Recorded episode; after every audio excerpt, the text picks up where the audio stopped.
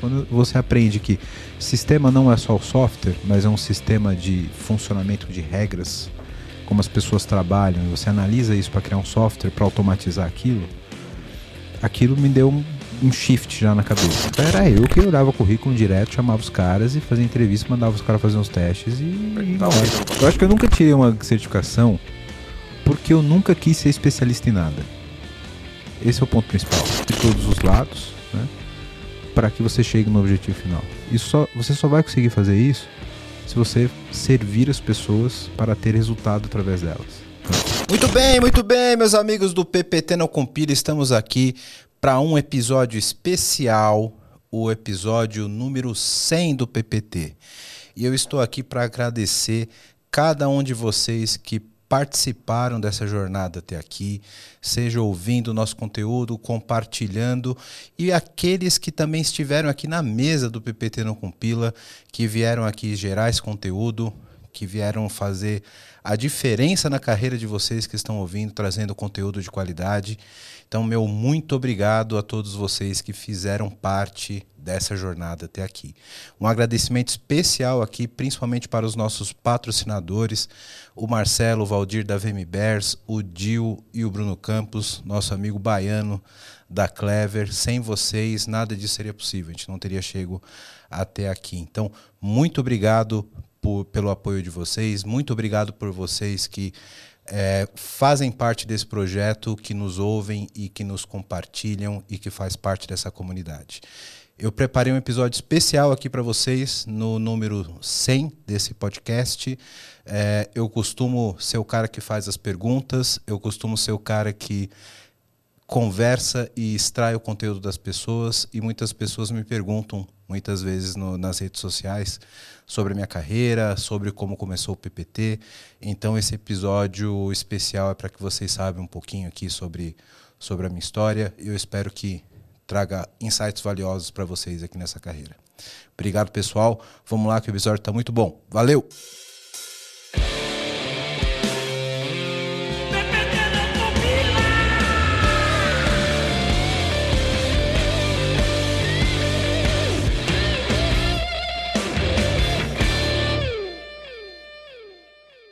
Well, conta pra gente aí, cara, como é que tá lá na.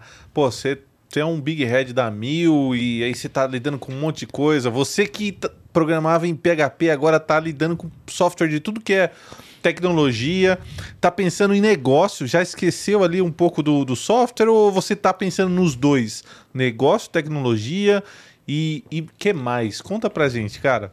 Cara, sabe que eu tava até falando disso essa semana que a nossa carreira é, é um pouco contraditória, né? Porque você se forma em tecnologia, você estuda para ser um bom programador, você estuda para ser um bom arquiteto e você vai se projetando na carreira para ser o melhor profissional, ser o, um dos melhores programadores, um dos melhores arquitetos, melhor técnico. melhor técnico. Aí você vira gestor e você fica fazendo reunião e preenchendo planilha. Isso foi tudo que eu sempre pensei que eu não queria para minha carreira. Mastering em Excel, é isso? Isso. É, isso, isso é tudo que eu pensei, eu sempre pensei e quero que eu não queria para minha carreira. Preenche né? ou passa para os arquitetos preencher? Eu... Veja. Nada é... pessoal. Nada pessoal, né? quando, quando eu me projetei como uma, uma liderança da área de TI, eu sempre procurei ser uma liderança técnica. Uma, um cara que conseguisse fazer uma, uma gerência, conseguisse ter uma liderança e tivesse um papel executivo ligado à área técnica. Essa desconexão que a gente tem da camada de liderança e dos C-levels com o técnico, com o desenvolvimento, com o chão de fábrica da TI é muito ruim. E eu acho que esse mercado tem um grande nicho aqui e uma grande oportunidade para pessoas que conseguem se desenvolver na área de liderança e também na área técnica. Né? Então, Valdir, como, voltando mais objetivo pra sua, objetivamente para a sua pergunta. Né? Mesmo hoje tendo um papel de liderança, tendo um papel executivo dentro da área de arquitetura, eu continuo estudando, eu continuo codando, eu continuo procurando aprender coisas novas, eu continuo fazendo POC, né? porque faz parte da nossa liderança técnica, do nosso papel como gestor, como, como executivo técnico da área de, de arquitetura, de infraestrutura, de desenvolvimento, saber transitar entre as duas áreas, principalmente quando você fala de arquitetura, cara. Não tem como você não ser fluente em negócio e não ser fluente em tecnologia. Você não pode se desconectar dos dois assuntos. Eu acho que no meio do caminho você virando arquiteto, né, ou se transformando em arquiteto, é, você acaba desenvolvendo alguns soft, soft skills que te levam a, a absorver melhor essa, esse cargo de gestão, né? Sim. É, é, quando, eu, quando eu olho para trás na minha carreira, eu percebo que eu tive algumas oportunidades que a vida me deu que me facilitou ter esses soft skills, né? Por exemplo, eu dei aula né, SOS computadores. microlinks. Ainda existe, tipo, tipo isso. SOS computadores, microlinks, etc. Dava aula de JavaScript quando era IE6, cara. Nossa, então tinha que ser muito bom, cara. Porque hoje em dia, hoje em dia JavaScript é. é. fácil demais, cara. É. O pessoal falava ah, TypeScript. Pô, isso é dos deuses. Queria ver programar lá. Document.write, no... é... ali, ó, direto no DOM, né? E, claro, curso básico, né, de introdução ali, na época que existia o Webmaster, né, que fazia sites e tal. Mas isso me ajudou a desenvolver mais o lado de comunicação, desenvolver o lado de, de, de, de estender ajuda para as pessoas e tal, o que me facilitou depois a ter um, um papel de comunicação e liderança mais fácil. Né? E nesse, nesse gancho, né, você falou muito de manter as suas skills técnicas, né? Como é que você se relaciona com os outros gerentes? Porque isso é, um, é, um, é uma característica que eu vejo muito da nossa área, principalmente de, como você falou, arquitetura, infraestrutura, de ter gerentes técnicos, né? Geralmente, em empresas do nosso segmento, gerente comercial, gerente contábil, o que seja, eles estudam para ser gerentes, não necessariamente para saber o que, o analista contábil faz. E como é que é essa dinâmica entre você e os outros lideranças da empresa, de outras áreas? Então, quando a gente fala de, de do, dos pares na área de TI, né, com os, os, outros diretores, os outros gerentes de, que não são técnicos, mas são da área de tecnologia, tipo o pessoal que faz gestão de entrega, de software, etc., você acaba meio que virando um parceiro, um, uma referência que vai ajudá-lo a, a, cumprir o objetivo dele mesmo. Né? Então, você acaba sendo um. Tipicamente, a área de arquitetura ela vira uma área de suporte. Aí você vira uma referência, você vira um, um, um, um, um como posso dizer, um suporte para toda a companhia para aquele skill que geralmente a camada de gerência não tem. Né? Então, sempre que tem alguma coisa que, por exemplo, você, você tem uma reunião gerencial ou você tem uma, uma reunião executiva que você precisa ter um entendimento técnico de negócio. Então você é o cara que vai estar lá para fazer esse papel. Né? Então, por isso que eu acho que existe um, um, um leque, um espaço para que você consiga é, trazer mais profissionais que fazem esse papel. Né? Porque isso complementa um time de gestão. Né? Nem todo gestor precisa ser técnico. Né? Você pode ter o pessoal que vai tocar entrega e etc. Mas é bom que você tenha uma referência técnica para que fale de negócio, fale de gestão e também fale de tecnologia, que passe pelas três camadas. Então, o relacionamento com, com, com os pares, sejam diretores, sejam gerentes, é, é sempre muito bom porque você tem um skill diferente que complementa ali na, naquela equipe, sabe? Isso é muito bom.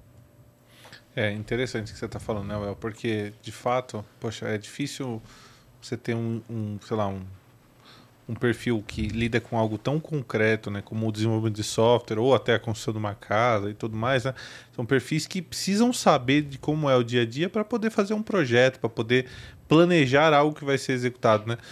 É, não dá para você colocar um conjunto de tarefas numa planilha e achar que aquilo ali vai, vai acontecer da melhor forma possível. E as pessoas que estão vindo, né, elas acabam precisando se comunicar. E, e assim, a gente tem né, uma história longa. Trabalhei com você por três anos, três, quatro anos, o, o Johnny também, né? Então a, a, gente vê que você faz esse, essa parte da comunicação muito bem e você tem também essa parte do técnico, né? Mas na sua carreira, assim, você, pô, o que que você estudou, cara? Pra, você fez o quê? Você fez marketing? Você fez é, filosofia, você fez ciência da, da computação. É, é, Letras. É que, letras. Como é que, como é que você foi se, é, se encontrando aí no meio do caminho, né? Pra ver essas coisas. E, pô, e, e você falou, né? Pô, a minha vida me deu oportunidades. Então, como é que você encarou essas oportunidades para te levar onde você queria chegar, né? Ou se você não sabia também onde queria chegar, que isso é muito bom, né? Às vezes a gente só quer ir para frente, não sabe para onde. Isso, isso é bom porque a gente vai descobrindo coisa nova. Às vezes a vida te carrega. É, e, cara, e, assim, se eu contar resumidamente minha história, foi a vida me carregando para oportunidades que acabaram formando o skill que eu tenho hoje, né? Então, eu falei Mas bem- vamos lá, né? É assim, Well, você não, você não, não, teu, não deu sorte, você estava preparado. Então essa pergunta aqui, ela tá muito no... Pô, como é que você foi se preparando, Sim, entendeu? é claro, cara, a sorte é oportunidade, mas você estar preparado para poder eh, abraçar aquela oportunidade, né? E a minha formação é estritamente técnica. Né? Eu já contei essa história aqui uma vez, inclusive no, no PPT. Eu no ensino médio e tal, eu tinha muita dificuldade com matemática. Eu, eu bombei os três anos no ensino médio de matemática, né? mas eu já programava nessa época. E Não são skills necessariamente correlacionados, né? Pelo menos não no nível mais básico. Conheço muita gente boa de matemática que Cara, em programação. você sabe que para mim foi o contrário. A, a progra eu aprendi primeiro programação, tive a capacidade de abstrair a programação e a programação me ensinou matemática. Não, eu, eu segui e fui, fui de trás para frente. Né? Então, aquilo que eu não entendia, porque a minha formação básica de ensino fundamental era de escola pública ruim de Você bairro. escreveu primeiro uma função de fatorial em, em Clipper para depois entender como é que... Ah, então é assim. Isso, né? tipo isso. Re- Isso é recursividade. Cara, eu, eu entendi o conceito de função, e função domínio, espelho, etc., por causa da programação. Porque nenhum professor de matemática conseguiu me ensinar. Depois, quando eu aprendi a programar, pô, peraí, função é um motorzinho aqui que entra alguns parâmetros e sai aqui. Entra porco sem linguiça. Isso, exatamente. Isso me fez entender, por exemplo, complexidade de funções, soma de funções, etc., que que são coisas do, do, do ensino médio. Mas, voltando à tua pergunta, a minha formação era estritamente técnica. Né? Eu fiz o ensino médio onde eu bombei de matemática nos três anos, né? E a minha ideia era fazer um ensino técnico à tarde. Eu não sei se hoje existe isso, que você faz o ensino médio de manhã e o ensino técnico à tarde. Eu queria fazer informática à tarde. Meu tempo existia, mas já faz um tempo o meu tempo. É, é no nosso. Né? Ah, também não, né? Não, Deve tanto, ter- tanto não tanto, assim. não tanto. E, e eu fiz ali na ETESP, na, na, ali na, na Avenida Tiradentes, quem conhece, lá da FATEC ali, quem, quem é de São Paulo conhece ali a região. E eu não tive competência para passar no ensino técnico à tarde. Eu prestei, eu já estudava lá no ensino médio, prestei, porque você tem que prestar dois vesti- vestibulinhos né, na época. Tem que prestar para. Passei para o ensino médio, mas não passei para o técnico. Eram 40 vagas só de uma turma de informática à tarde. Aí eu falei, pô, não vou desistir. Aí eu tentei na Federal à noite. Aí eu passei na Federal, que é ali no Canindé, do lado do Shopping D, sabe? Só que eu não sabia, no, no, no- na Federal não era ensino técnico, era ensino tecnólogo, já era tipo. um- Superior. Já era superior à noite. E era análise de sistemas.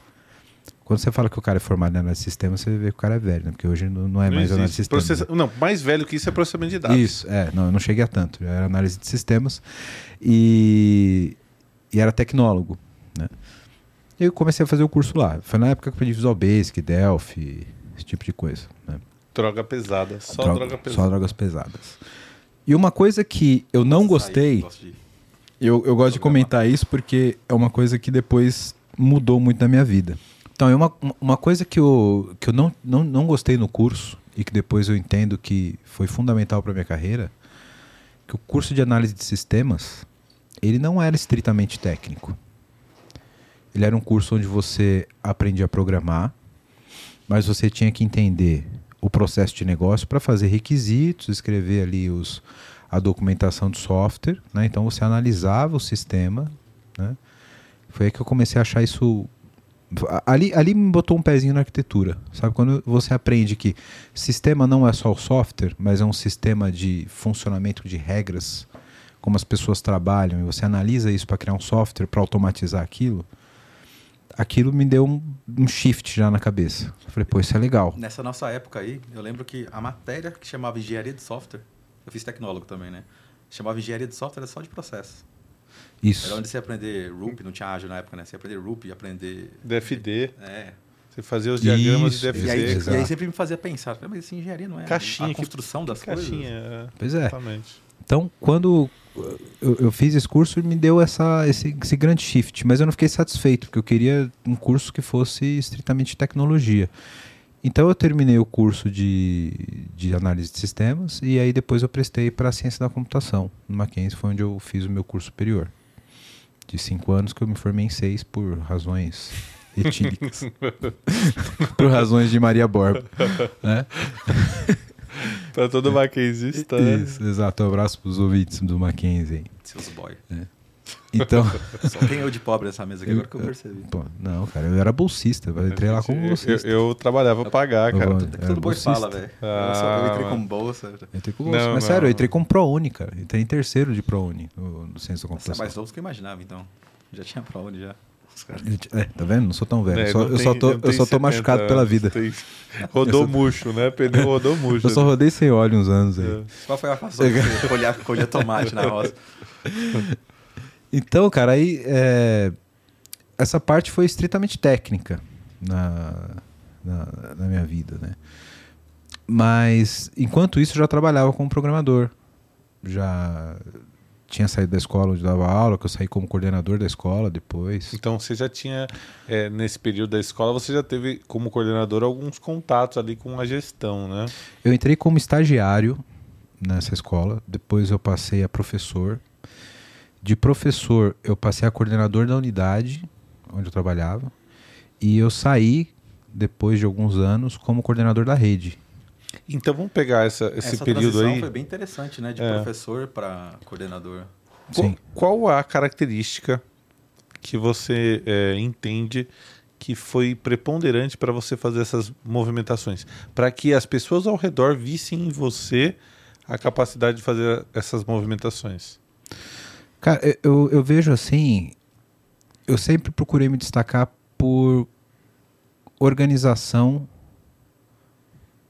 E aí não confundo organização com ser metódico e. Com burocratização. É, com burocratização, etc. Mas com coordenação de pessoas. Você poder se comunicar bem e conseguir instruir bem as pessoas daquilo que precisa ser feito. Né?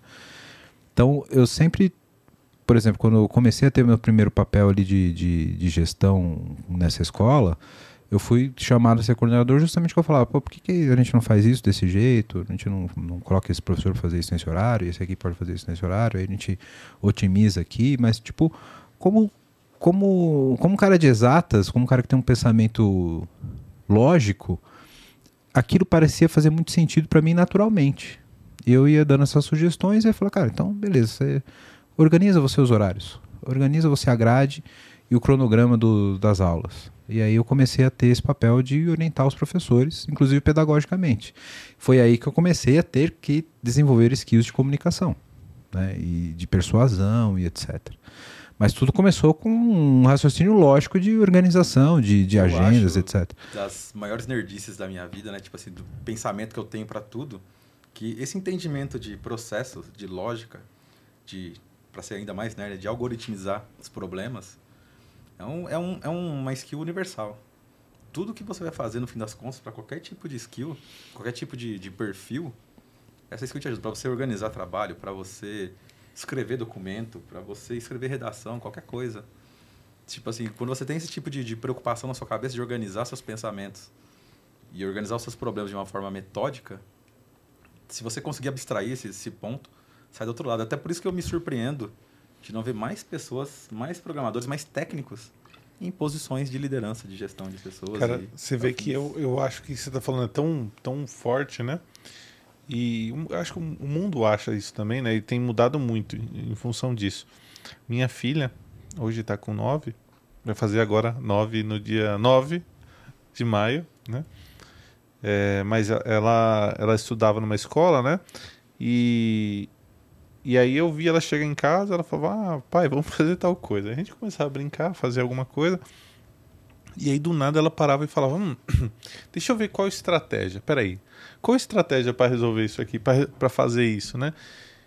E ela estava aprendendo na escola a, a, a, parar, refletir sobre algo, um problema e criar uma estratégia, criar um método para resolver aquele problema.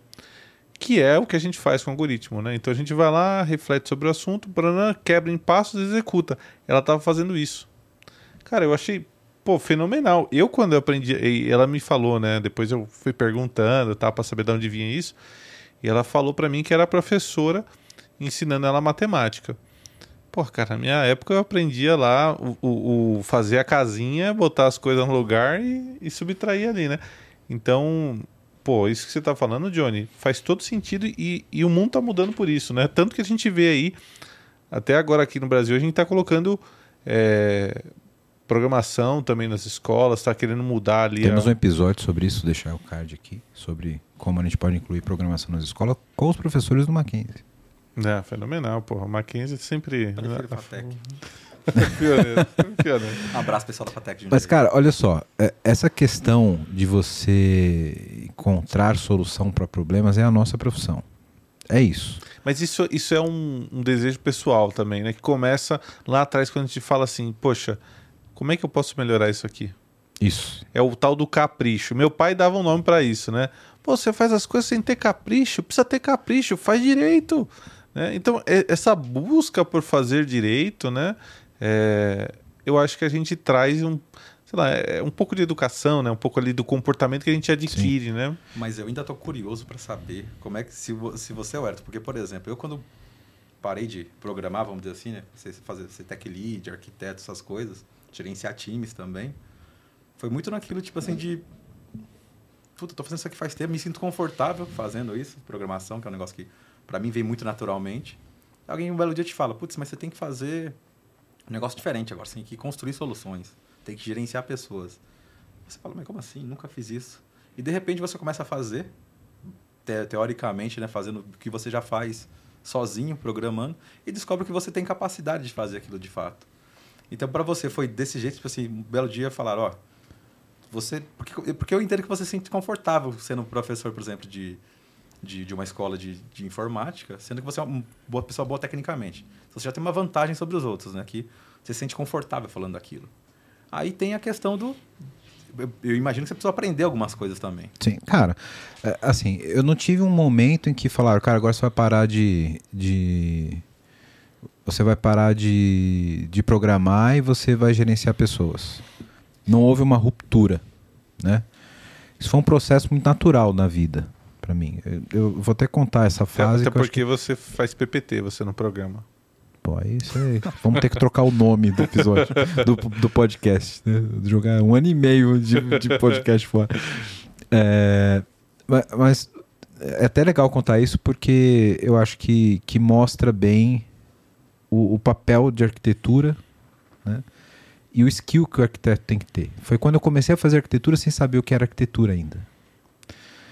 Quando, ainda Decora, quando. Começou a decorar a casa. Isso, comecei a, comecei a fazer PPT e falar que os caras tinham. Brincadeira. é, enquanto eu ainda era professor, coordenador nessa, nessa escola, eu comecei a fazer uns freelances para uma agência de publicidade é, resolver programação de site, fazer alguns códigos, coisas simples assim. E dava uma graninha extra e tal. E aí começou a, até a nossa grande bolha, demanda do mercado. Uma hora o freelance que eu fazia duas horas por dia já era quase o dobro do meu salário na escola. Eu larguei a escola e fui trabalhar só como desenvolvedor nessa agência. Né? Inclusive, um dos caras que era um dos donos, a gente já viu aqui no PPT no Compila, um abraço pro, pro Felipe Freitas, agora trabalha com uma aceleradora de, de startup. E, e a gente. Eu, eu comecei ali fazendo alguns freelas e tal. Nesse momento, eu comecei a me ver no mundo que era híbrido. Porque comecei a trabalhar com publicidade, cara. Era agência de publicidade. Tinha muita demanda para fazer site, na época de Flash. Flash 5. Tive aula de Flash na escola, bem lembrado. Pois é, era nessa época. É, começou primeiro, os primeiros desenvolvimentos para celular com Cordova, lembra? Lembra do Cordova Phone Gap? Framework híbrido e etc. O Hélio acho que morreu, Cordova. Pois é. E aí começou, começou a surgir essas demandas de desenvolvimento que não era só didático, que eu precisava atender, precisava é, corresponder tecnicamente, que não- nunca foi uma dificuldade para mim. Ao mesmo tempo, eu tinha que ir em reunião com o cliente para entender o que o cliente queria. Numa agência de publicidade. Que ninguém falava de programação. Então você sentava na mesa com um cara de, de uma marca, o cara falava, pô, quero fazer uma promoção assim, assim, assim, assim. Depois a gente voltava para dentro da agência, e aí tinha uma reunião, tipo, ó, a gente pode fazer um site desse jeito e tal. E eu era o cara que comecei a dar solução para, tipo, ó, aí esse site a gente pode gravar isso aqui no banco de dados. Desse banco de dados a gente pode gravar essa informação e aí manda uma quer mensagem. dizer que é possível escrever um sistema sem um analista de sistemas? Olha só que coisa. e aí foi quando eu comecei a fazer arquitetura sem saber ainda que era arquitetura. Né? Enfim, eu fiquei um tempo nessa agência, depois eu saí dessa agência para empreender, né? para ter uma, uma, uma produtora né? por, por conta própria. E depois eu comecei a trabalhar de novo com a agência, com alguns contatos que eu ainda tinha desse mercado, como consultor. Né? E aí, como. Você foi, você trabalhou nessa produtora, Well? É, era produtora de quê? De vídeo, de site? De web. Programadora web, Fazia, é, você produtora. fazia site. Isso. Era uma produtora de, de publicidade, mas digital. E você ficou quanto tempo lá? Cara, eu acho que uns para mais de dois anos. Então você teve que lidar com toda a parte de emitir nota fiscal, de fazer as paradas tudo. Sim. Então você foi sempre tendo uma visão holística sobre, sobre o- os momentos ali que você estava vivendo, né? Sobre o- as enrascadas que você Sim, estava entrando. Mas o, o principal, cara, de, de aprendizado nesse momento, até depois quando eu comecei a atuar com algumas agências já como consultor, era você receber uma demanda de negócio, é entender, tipo, ó, precisa, temos uma campanha que vai atender tantas, tantos milhões de pessoas, que vão estimular público A e B, e que temos aqui um planejamento de ativação de marca eh, via web, via mobile, e precisamos de uma solução de tecnologia. Construa um algoritmo completo e voltado ao usuário final. E aí você tem que pensar na solução inteira. Entendeu? Tipo, ah, não, aqui a gente vai fazer um. Na época a gente fala de fazer um aplicativo aqui por Orkut, aqui um aplicativo para o Facebook, isso aqui vai convergir para uma base e tal. E isso foi quando eu comecei a ter contato do que era de fato arquitetura de solução, sem ainda ter contato com o nome arquitetura de solução. Num mundo completamente diferente, que era o mundo de, de, de, de publicidade. E você estava estudando ainda nesse período? Você estava na Nesse período eu faculdade? ainda estava na faculdade. Foi quando eu trabalhava ali na Berrine e fazia uma via crucis todos os dias de carro pela Rebouças até chegar no Mackenzie. Então você já sempre teve essa. você sempre teve essa veia empre- empreendedora já, né? Porque o Valdir falou, a gente está falando muito da sua carreira aqui como um gerente de, de tecnologia, né? Mas esqueceu que ele é dono de um podcast, um dos maiores podcasts sobre programação e É, aqui- assuntos tecnológicos em geral. É que aqui no fundo é uma desculpa para tomar cerveja com os amigos, né? É isso. Ah, Mas é mais fácil jogar truco, né? Eu quero dizer que É verdade. uma certa Não precisa- paixão É. pelo, pelo, Exato, pelo exato. ofício você tem. Sim, é, podia jogar truco e falar de microserviço, por exemplo, mas eu prefiro É, gravar é, podcast. diz o Prime Video, diz o Prime Video que é monolito. Isso, para mim agora é monolito. É. Mas, cara, aí, veja, aí quando a gente. Quando eu olho agora, que eu já estou há muitos anos no mundo corporativo, é como executivo de tecnologia, nessa época eu nunca me imaginei como executivo de tecnologia. Quando eu saí dessa agência de publicidade e que eu fui empreender e tal, e depois voltei como consultor, eu traba, comecei a trabalhar com startup. Aí eu era meio que um CTO as a service, consultor independente quando eu tinha contato com esse mundo de tecnologia, eu tive- Jesus, existe termo CTO as a service? não, acabei de inventar. acabei de inventar. Porque você vai entender o porquê desse termo. Porque Eu- é um demente, pelo menos, né? Pra É. não tentar não desumanizar tanto os nossos pobres executivos. Mas eu, no mundo de, de, de, de publicidade, eu tive muito contato com investidor, etc. Então o pessoal entrava em contato comigo, tipo, cara, pô, tem um cara que tem uma ideia, tem investimento e tal, precisa de alguém que proponha a solução de tecnologia, contrate a equipe e faça uma primeira versão do produto. E aí eu comecei a trabalhar como consultor assim. Então o cara tinha investimento, tinha uma ideia, eu entendi a ideia do cara, falava, beleza, então a gente vai fazer um produto que vai ser assim, vai ter um portal com isso, isso, isso, vai ter um aplicativo e tal.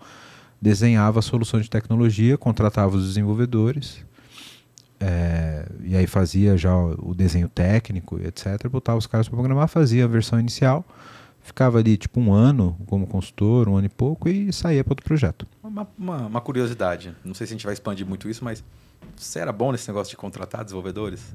Cara, era muito mais fácil no passado, viu? Vou te falar. Tinha poucos, né? Os que tinham era bom. Isso, exato. É, é, hoje, hoje é muito mais difícil, né? Mas não, não me lembro de ter tanta dificuldade como a gente tem hoje, naquela época. Às Era vezes você tinha um bom olho também para talento, sei lá, como é que. Não sei se dá pra chamar de Mas, talento mas naquela você recusava mais. É, você recusa mais agora do que antes, certo? Sim, sem dúvida. Então acho que tem a dúvida. ver com, Sim, com o momento mesmo. É, o momento ele é, é- ele é mais difícil, na minha opinião. Hoje a gente trata com consultoria, com RH especializado e tal, e é muito difícil de, de conseguir. Essa época era eu que olhava currículo direto, chamava os caras e fazia entrevista, mandava os caras fazer uns testes e ia Perguntar se no VAC, você te falou, tá, fui no VAC. Foi, contratado, né? Tá contratado. Qual que é o seu nome? Meu nome é Johnny. E o seu? Não, meu nome não é que Johnny. bandas que você viu no Baquinha? Tá, beleza, tá contratado.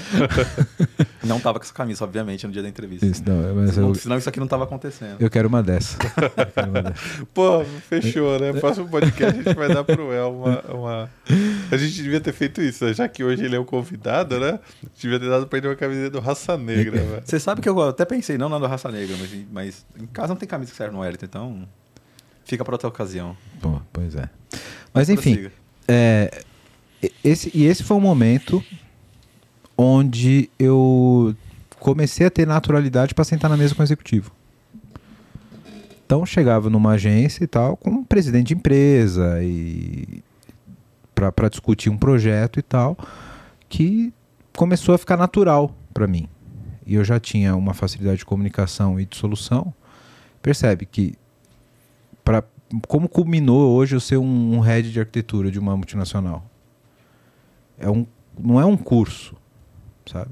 É uma série de skills que você vai tendo no, no meio durante a vida que te capacita para conseguir fazer isso. Então, é comunicação dando aula. É, entendendo o negócio, falando de publicidade.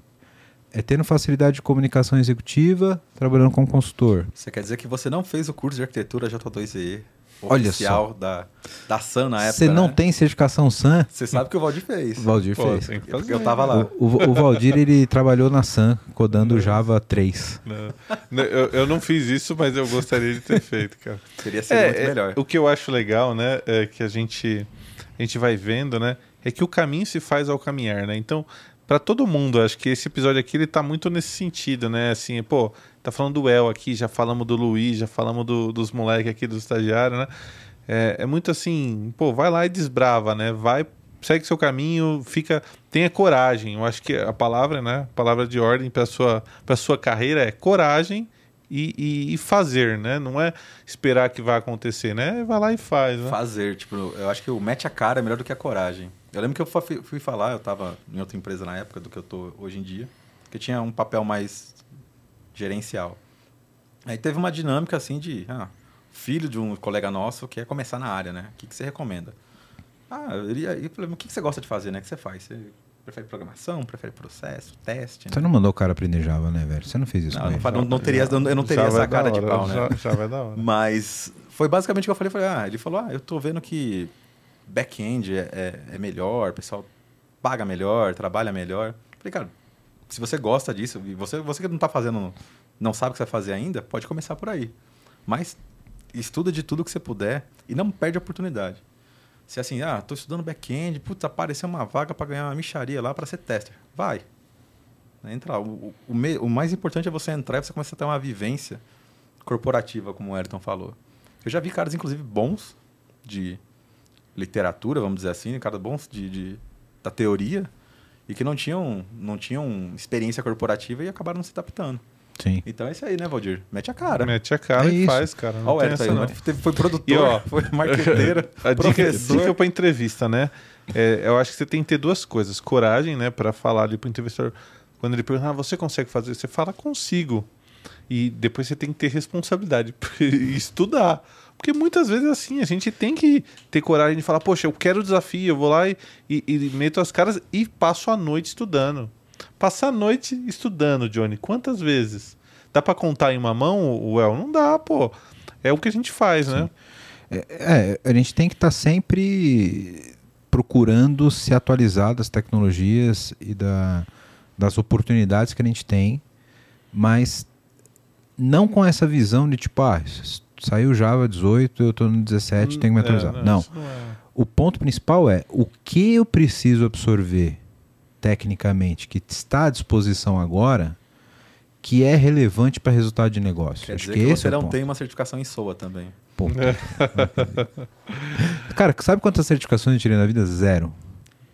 Porque a certificação em SOA um tempo atrás era tipo a nossa fazer cerveja, né? É, Tava na moda. Cara, eu sempre investi em, em- em ter uma boa formação acadêmica. né? Ma- Mas fazer uma certificação, e eu também vou dar o meu, meus 2%. Assim, eu acho que o segredo da certificação não é você só tirar a certificação, é o que você estudou, né? E aí a pessoa se comprometeu com algo para para estudar e adquirir aquele Sim. A, a conhecimento. gente e já falou, atestado. a gente já falou isso aqui antes, inclusive no- foi a brincadeira, obviamente, que eu fiz, mas eu falo que você não pode. Ah, saiu Java 18, eu estou no 17, eu preciso fazer, porque Hum. isso vai me promover. Eu falei, não, se você acha que é importante para sua formação, para sua stack tecnológica, faça. Mas eu acho que você não pode, tipo, atrelar uma coisa a outra, né? Vou fazer, vou tirar uma certificação em SOA porque é o papo do momento e vai me aparecer uma oportunidade aqui magicamente. Então, ó, é, o, o- ponto principal é o seguinte: é, inclusive, Ainda bem. E, e outra coisa aí, a oportunidade de soa hoje não vai, não vai aparecer. hoje não vai mais. adiantar porra nenhuma. O monolito tá voltando. O monolito tá Verdade, voltando, daqui a né? pouco o barramento de serviço está aí, na, tá aí na porta. É, mas, mas veja só, eu acho que eu nunca tirei uma certificação porque eu nunca quis ser especialista em nada. Esse é o ponto principal. Eu sou um cara extremamente generalista. Eu, eu não programo um décimo de Java que vocês programam. Eu programo bem em Python porque eu gosto e fui aprender isso por, por gosto pessoal, mas eu nunca precisei. Porque eu sempre me posicionei profissionalmente num, num, num estágio em que eu preciso conhecer um pouco de tudo não preciso ser especialista em nada. Porque eu- isso tem uma grande demanda disso de negócio. Então eu posso discutir otimização de banco com DBA de uma forma não tão profunda, posso falar com você de, de desenvolvimento em Java, posso falar com um cara de como configurar um Kubernetes na, num cloud, por exemplo. Você falou que a sua carreira veio naturalmente, né? E é um, um ponto interessante, uma decisão que você não teve que tomar. Eu estava falando com alguns amigos meus também de tecnologia, né? Chega um ponto que, tipo assim, você espera virar DBA. Porque era um especialista, na minha época pelo menos, era um especialista que ganhava mais, era aquele cara que era meio que cultuado na, na, na, na corporação. E ser um arquiteto, é como você falou, na minha opinião, é muito mais você entender de tudo que acontece. Como é que você vai montar uma solução sei lá, a respeito de. Como você falou, você era produtor, por exemplo. Como é que você vai fazer uma solução sobre publicidade virtual se você não conhece daquela plataforma? Então, e, e nessa época, foi uma época que eu tive que aprender muito sobre tudo. Porque eu tinha que tocar tudo. Eu pegava um projeto de uma startup que tinha que levantar um primeiro produto, não tinha um DBA. Não tinha um dev. Tá, tinha um, um ou dois dev, talvez. Mas não tinha um tester. Não tinha um cara de infra. Não tinha, não tinha nada disso. Era eu que tinha que fazer. Então eu tinha que configurar o banco, eu tinha que modelar o banco, eu tinha que passar o, o, o, o- bootstrap do código para o desenvolvedor fazer, eu tinha que configurar o firewall, eu tinha que configurar a rota, eu tinha que montar o servidor. Então eu aprendi um pouco de tudo nessa época, que Tinha me que capacitou. quando dava pau? Tinha, que- tinha, tinha que fazer tudo, tudo. Acordar à noite? Acordar à noite, né? É, e soluções completamente diferentes. Streaming de vídeo, por exemplo, já, já, já trabalhei. Já trabalhei com compactação de vídeo, já trabalhei com, com algoritmo de construção. Então, sabe, já trabalhei com API de, de IoT, de gravador, de DVR. Cara, muita coisa. Tipo, vários tipos de soluções diferentes. E que, cara, todo dia tinha que aprender um negócio diferente. Então, pô, dar uma pau de rede, eu tinha que estudar aqui como resolver aquele problema de rede, como configurar um roteador. né? Então isso vai acumulando conceitos para quem consegue aprender o conceito por trás da tecnologia, né? que te capacita a ter um leque grande. O seu, o seu, o seu canivete suíço fica largo para conversar. Então você consegue ver a tecnologia em vários pontos. Mas eu nunca precisei, nesse meu, nessa minha jornada, pô, você tem que fazer a melhor otimização de banco de dados. Por isso eu não virei um DBA. Você tem que fazer o melhor microserviço possível para isso. Por isso eu não virei um especialista Java. eu tinha que fazer o básico de tudo, subir um produto e entender isso como impacta no negócio. Isso me fez um arquiteto de solução sem saber que era um arquiteto de solução na época. E aí você, você soube, se transformou em um,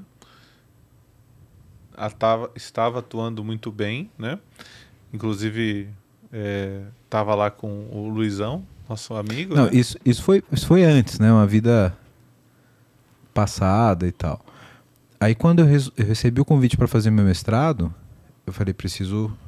Não, não, não dá para ficar nessa loucura de mandar proposta de consultoria todo dia. Você tem alguma coisa mais estável e tal. E foi aí que eu entrei no mundo corporativo. Isso nove anos atrás. Ah, então demorou para você entrar na, na- numa, numa empresa mais estável, assim, que você Sim. ia lá todo dia e falava, ah, não, beleza, começa a trabalhar agora e no fim do dia para de trabalhar. Isso não fazia parte da minha vida, eu era consultor independente. Né? Hum, Foi um choque para mim entrar no mundo corporativo. Como assim eu não posso ter a senha de produção para arrumar esse banco? Daí que eu arrumo esse foreign key agora. Os primeiros meses era assim, tipo, como assim, cara? Me dá a senha do servidor que eu vou lá e resolvo o serviço.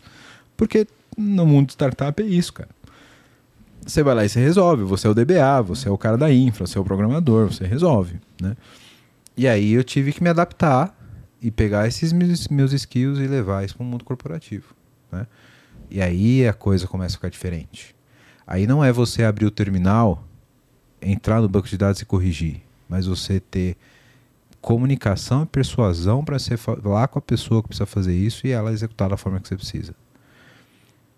E coordenar toda uma máquina de uma corporação para obter o mesmo resultado daquilo que você faria.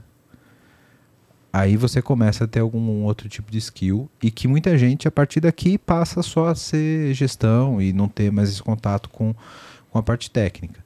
Mas o que eu digo é, como é que você vai dizer e instruir aquilo que precisa ser feito, por mais que você saiba transmitir uma, uma instrução fazer a coordenação de um trabalho, se você não sabe o que precisa ser feito. Por isso que eu digo que o mercado precisa de mais gestores com conhecimento técnico, por mais que não seja tão profundo. Mas você precisa, pelo menos, ter uma, uma- um julgamento e ter uma condição de saber aquilo que precisa ser feito se aquilo está sendo feito da, da forma correta. Ou até tomar algum tipo de decisão, mesmo que seja no alto nível. Né? É, então, foi aí que eu entrei nesse, nesse mundo mais corp, digamos assim. E, e aí, legal. Então você colocou muita coisa sobre bravura, coragem, é, sobre o fazer, que o Johnny, Johnny enfatizou muito bem, né? E, e aí você também falou bastante de comunicação, né? Então, poxa, sempre você foi se desenvolvendo como, como um comunicador onde você transmitia a mensagem de uma forma ótima para que quem fosse receber executasse muito bem. Bom, quando você entrou numa Big Corp, é, o que, que você começou a aprender que era diferente? Cara, acho que o grande, o, o- grande ponto quando você entra numa, numa, num ambiente extremamente corporativo é que você começa a entender que existe um lado político que em empresas menores não, não tem. E que você precisa aprender como é que aquela música toca e como que você consegue levar o objetivo da empresa dentro daquele ambiente. né? Eu acho que isso é um grande aprendizado que todos que estão nos ouvindo aqui, gestores ou não, precisam ter. Né? Quando a gente fala de uma empresa muito grande, as pessoas têm interesses pessoais, objetivos pessoais e comportamentos diferentes. Né? Então é diferente você trabalhar numa empresa com 10 pessoas, numa empresa que tem 30 mil ou 3 mil pessoas. Né? O, 10 pessoas podem estar muito mais alinhadas a um objetivo do que 3 mil, 30 mil pessoas. Né? Então você precisa ali navegar muito bem entre essas pessoas para conseguir chegar no objetivo de negócio que você precisa. né? E principalmente quando a gente está falando numa área extremamente estratégica como é a área de arquitetura, nem sempre as pessoas têm a visão ampla que você tem. E aí onde você precisa treinar o teu skill de comunicação e de persuasão. Porque muitas vezes as pessoas têm uma visão muito mais limitada daquilo que é operacional dela, do que ela faz. Não consegue ver o objetivo completo. Né?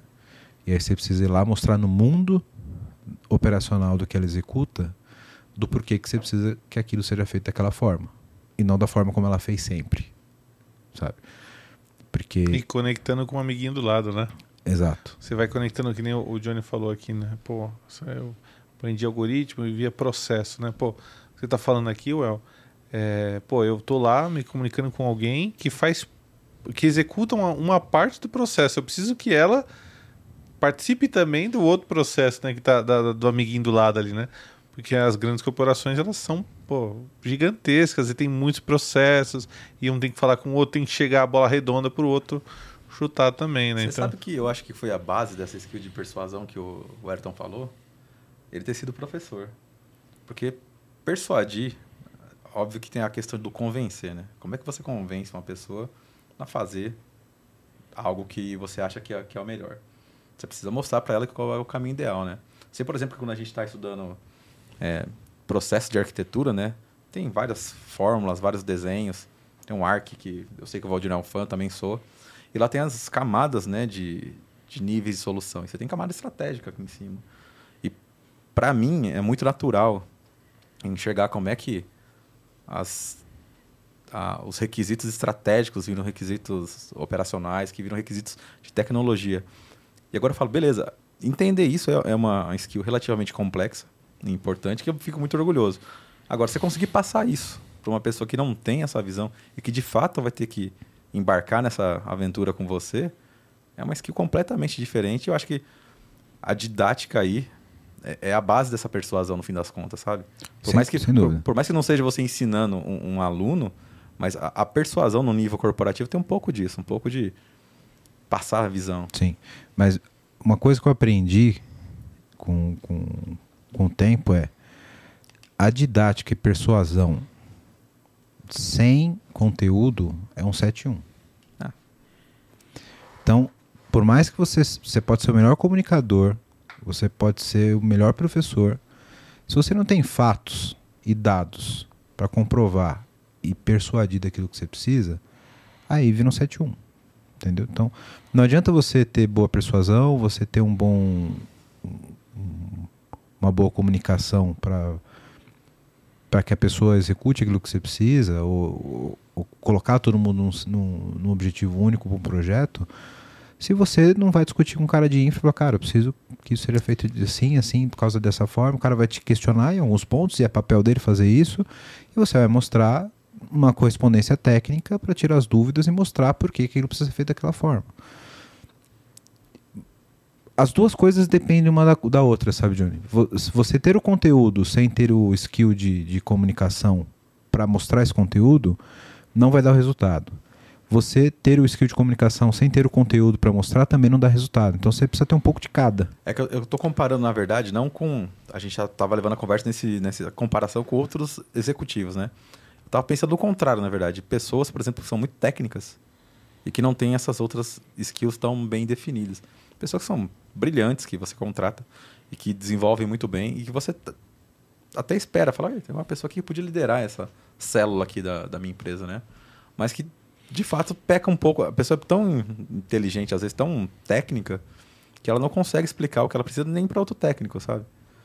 E aí, Isso é muito mim, esse- comum. Esse, nível, e esse nível que você tá para mim me parece uma superlação disso, sabe? Tipo, é isso ao extremo. Isso é muito comum, um cara que é o melhor cara da área dele, o melhor técnico, o cara vira o chefe dos outros técnicos. Como se você só cu- precisasse ser o melhor técnico para poder ser um líder. Aí dá briga, né, cara? Se for só técnico. E, ela- é, e a gente veio conversando desde o começo aqui, né? é, da sua carreira, e a gente vem, a gente vem enfatizando muito dessa parte da, da, do soft skills, né? E, e aí você agora falando da- da- das Big Corps, você enfatizou muito a questão da política.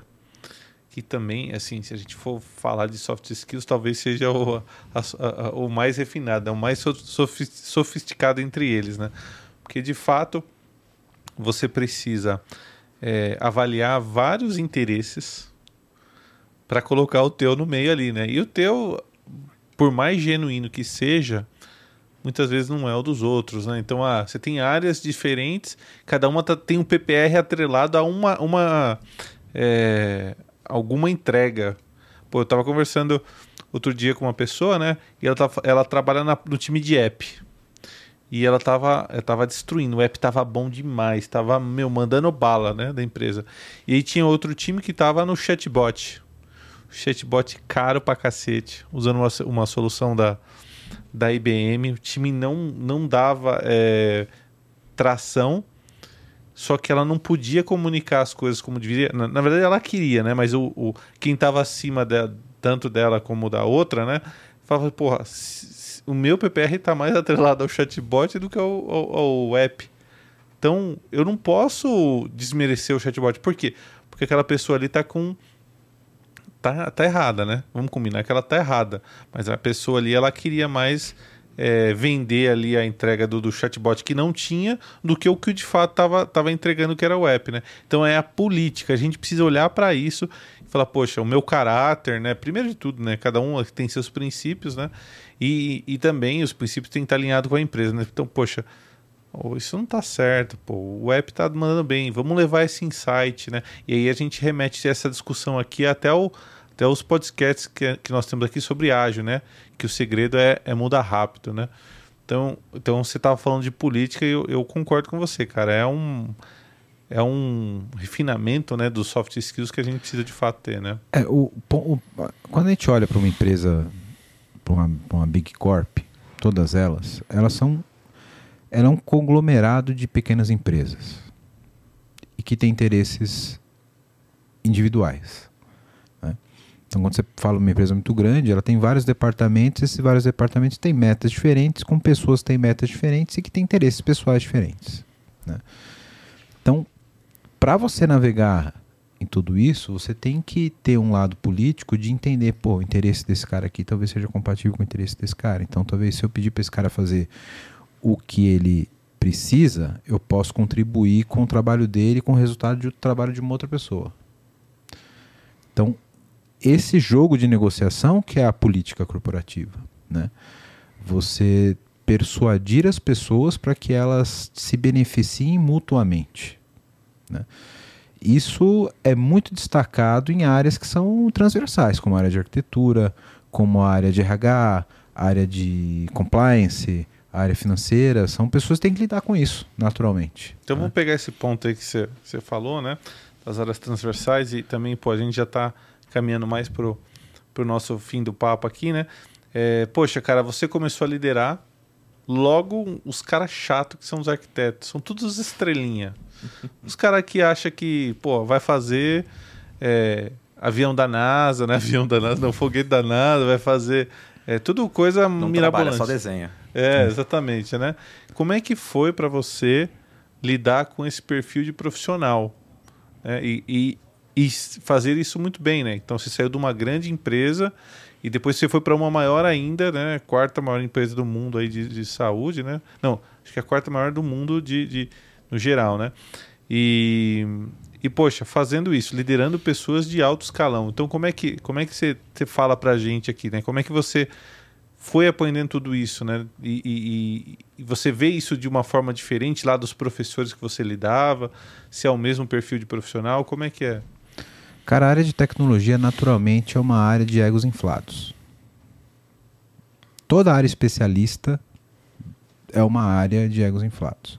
Medicina, advocacia, tecnologia são pessoas que têm egos sensíveis por pelo autoconhecimento e autoespecialidade que ela tem.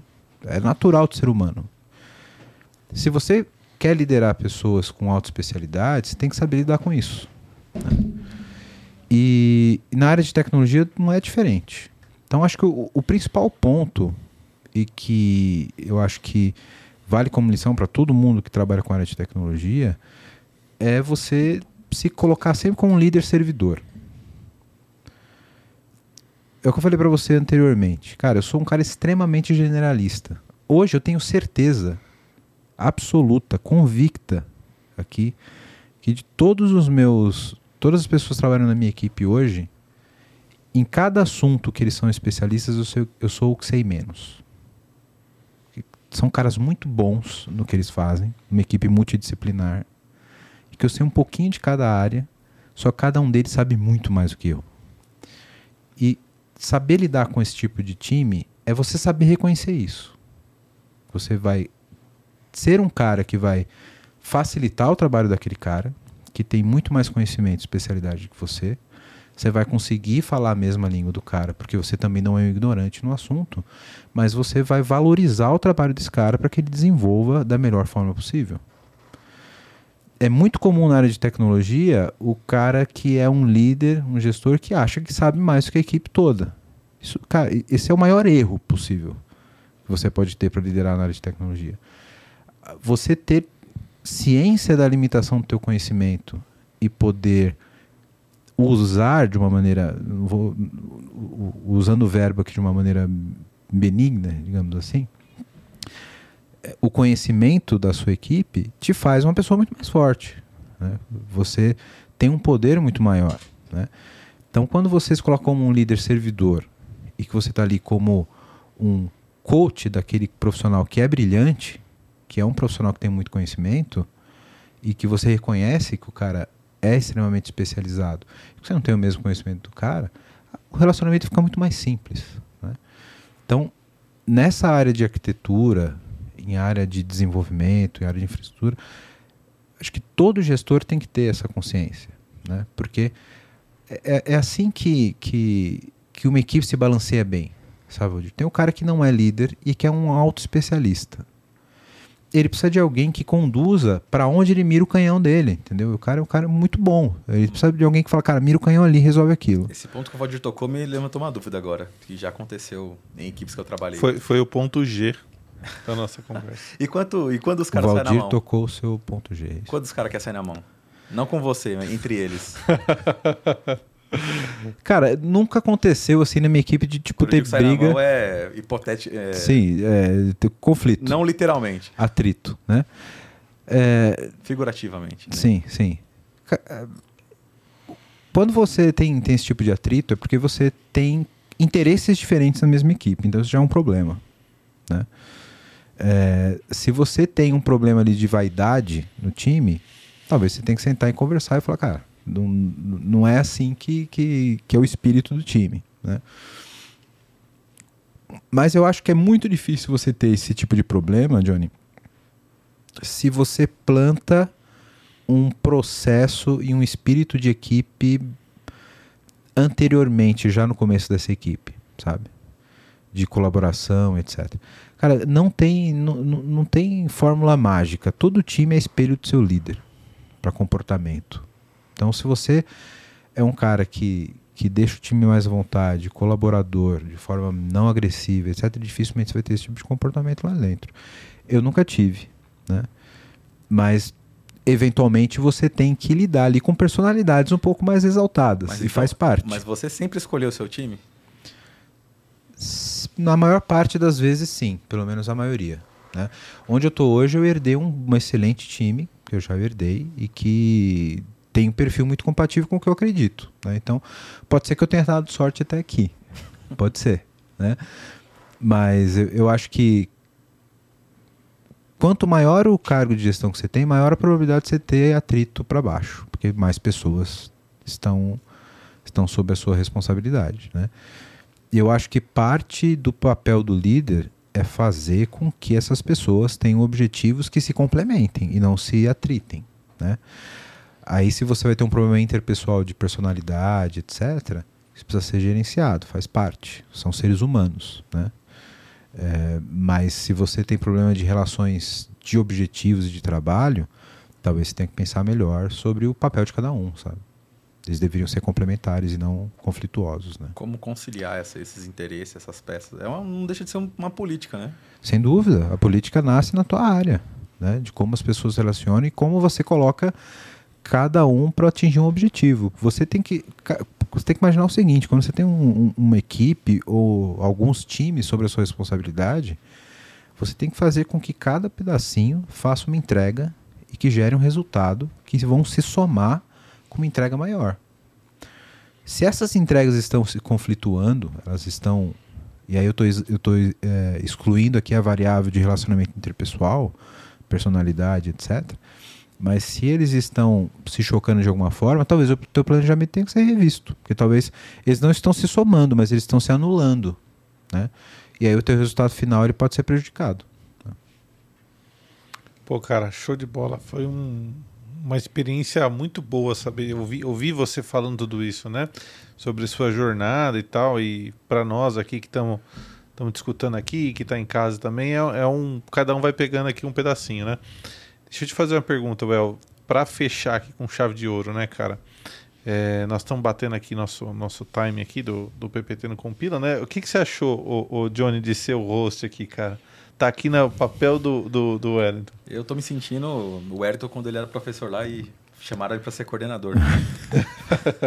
Falei, então tá. Então, participar é gostoso, né? Vamos ver se essa questão de, de, de entrevistar também é boa. Mas, convidado desse, né? Maravilhoso, né? É, é, é esquisito estar desse lado da mesa. É diferente, É, é diferente, é diferente. A gente fala muito, cara. É, Você acaba falando mais, né? Claro, Que sem você, você tá pensando na pergunta que você vai dar pro cara ir pra lá, Sim, ou sem pra ir dúvida. pra esquerda, ou pra ir pra direita, né? Sem dúvida. O que eu achei mais diferente no podcast hoje foi essa água aí. Entendi. Verdade, o que, que essa água tá fazendo É, aqui ele, no ele PPT? bebeu uma cerveja, né, bicho? Bebeu- Pois é, cara, eu não tô nem saindo bêbado do episódio, eu tomei uma cerveja tanto que eu falei. Caramba, nem, nem falou palavrão, cara. Olha não só. vi você falando palavrão aqui. A gente corrigiu isso lá embaixo no, no bar. É, Deixa eu chegar em casa pra mulher sóbrio, né? Falei, ué, que absurdo, né, bicho? é um precedente, é um Pra onde você foi? perigoso. Pra onde você foi que você não gravou podcast? Você não volta sóbrio É, podcast? nunca vi, né? Cadê o vídeo que eu quero ver o vídeo agora, né? On- online, né? Well, fala aí, manda aí aquela mensagem, velho, pra quem tá no meio da carreira e quer se também se transformar num bom gestor, num bom líder. É, pô, dá, dá uma dica. Dá uma. O que, que você acha que vai fazer a diferença pro cara? Eu acho que todo mundo que está no meio de carreira de TI tem que tomar uma grande decisão. Se você, o que, que você quer para tua carreira no final dela?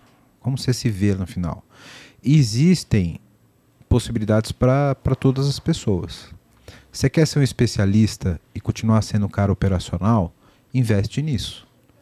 Vai ser um especialista e tente se tornar um dos melhores da sua área naquilo que você faz. Você quer ir para a área de gestão? Você quer ser um líder? Invista nesses aspectos que nós falamos aqui. E, e, que eu vou dar uma dica de como, como poder melhorar esses aspe- aspectos. Mas eu acho que o ponto principal é você tomar essa decisão. Tipo, não, cara, eu vou ser o melhor cara de Java, eu vou superar o Valdir em Spring Boot. Vai ter que ralar um pouco. Tá alta essa régua aí. A régua tá alta. Mas eu quero ser o cara que é o cara que pega e resolve no operacional, no código. Cara, investe nisso, vai fundo. Você quer ser um cara, quer ter um cargo de gestão e etc. E hoje em dia são posições que são equivalentes. Existem especialistas que ganham tanto ou mais que, que gerentes e diretores de tecnologia. São, são carreiras em Y, né? São, são, você não necessariamente precisa ser hoje um diretor ou um gerente para que você tenha uma boa remuneração. Você pode ser, ser um excelente especialista e ser tão bem remunerado quanto. Então você precisa fazer essa, essa, essa decisão. Ok, eu quero ser um líder de tecnologia. Primeiro ponto: humildade. Não queira ser um líder que é melhor do que as outras pessoas. Seja um líder servidor. Sempre por melhor que você seja em qualquer coisa. Quando você chega com humildade e boa comunicação e com boas intenções com as pessoas, você vai ser sempre melhor compreendido do que aquele cara que é o, o já chega num pedestal. Melhor que você seja. Tenha humildade e lide bem com as pessoas. Sempre dê o benefício da dúvida para as pessoas. Sempre considere que as pessoas vão fazer o melhor que elas possam antes de você ter algum tipo de pré-julgamento. Acho que isso é o principal ponto para quem lida com gente, cara, no geral, seja líder ou não. né? Então, sempre ter humildade, ter uma boa comunicação e sempre se colocar como uma pessoa servidora que está ali para ajudar. Né? Porque, no fundo, cara, se a gente trabalha no mundo corporativo, a gente tem que se ajudar para que tenha um objetivo final, que é levar a empresa para frente. Né? Principalmente se você tem a liderança de uma área transversal, você precisa colher de todos os lados, né, para que você chegue no objetivo final. E só, você só vai conseguir fazer isso se você servir as pessoas para ter resultado através delas. né. O mundo corporativo, o mundo de liderança, não é um mundo de ordens, é um mundo de trocas. né. E aí entra no mundo da, da política, né, Valdir, que a gente falou. Política é troca. É você saber negociar e poder tirar o melhor e entregar o melhor para cada um. Né? Então, saber ter esse tipo de coordenação humana é o que te leva a ser um bom líder. Então, se você quer ser um bom gestor, quer ser um bom líder, pense sempre nisso. Humildade acima de tudo. Né? Respeite as pessoas que têm conhecimento. Conheça as suas limitações, porque você só vai saber buscar o complemento daquilo que te falta quando você sabe que te falta. Né? Então, pô, não entendo nada de redes. Vou contratar o melhor arquiteto de redes que eu preciso para estar do meu lado. Pô, não, não tem nada de, de, de servidores. Contrata o melhor cara que você pode. Respeita esse cara. E usa esse cara no time para complementar aquilo que você não sabe. né? Acho que esse é o, o- a dica final, Rodir. É, você é obrigado de fazer mais uma perguntinha rápida aqui, cara. Depois dessa aula que você deu é, de transparência, né? E você colocou pra fora também, pô, senti aqui do seu lado, senti o teu eu falando e posso comprovar que é assim que você faz durante o, o seu dia a dia, porque eu trabalhei com você durante muito tempo, né? Well, tem hora certa? Tem data? Ah, eu tenho 30 anos, agora preciso- quero ser líder. Tenho 20, 25, quero ser líder. Ah, quero, tenho 40, quero ser líder. Tenho 50. Eu preciso escolher uma, uma data ou, ou isso está aberto a qualquer momento? Cara, acho que isso é uma decisão muito pessoal, sabe? Você, eu acho que absolutamente você não tem um momento que você não possa mudar de carreira. Isso não existe, na minha opinião.